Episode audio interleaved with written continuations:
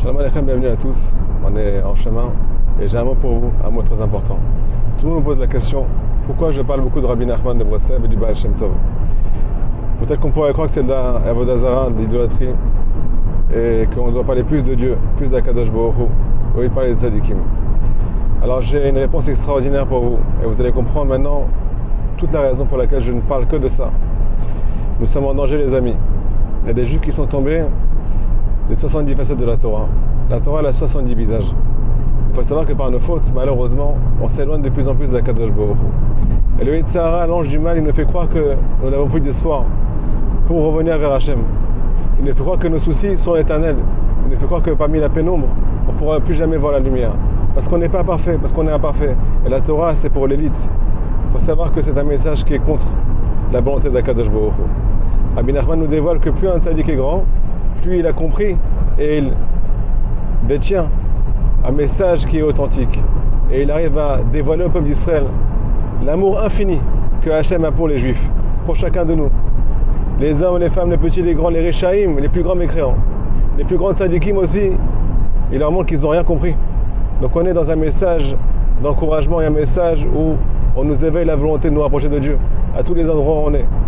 70 facettes de la Torah. Il y en a qui sont tombés des 70 visages de la Torah. Ils n'ont plus de visage, Rabotaï, à cause de leur avérote, à cause de leur faute. Et Tzadikim nous montre un chemin. Un chemin qui nous ramène, où qu'on soit, vers Akadosh Comme le dit le Baal Shem Tov.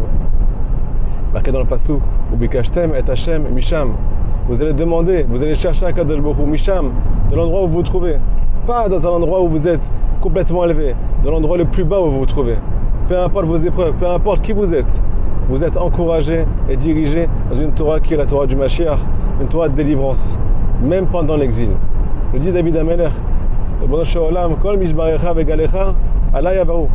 toutes les vagues de la vie, combien de claques j'ai pris, combien de chutes, combien d'amertume, tout est passé sur moi à Kadosh Baruch Mais, le dit Rabbi Nachman, le principe de la Teshuvah, c'est de se faire un chemin dans la mer.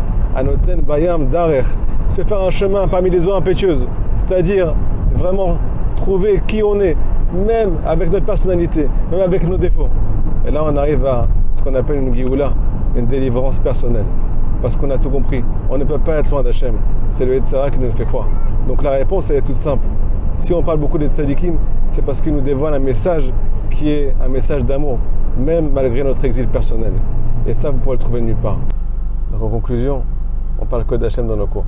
Parce qu'on veut, on a un seul but, c'est de revenir vers lui mais de façon équilibrée et avec un message de compréhension. Au lieu de se noyer dans la mer par les vagues de la vie, on va être bercé par le message de Tzadikim dans les vagues de la vie.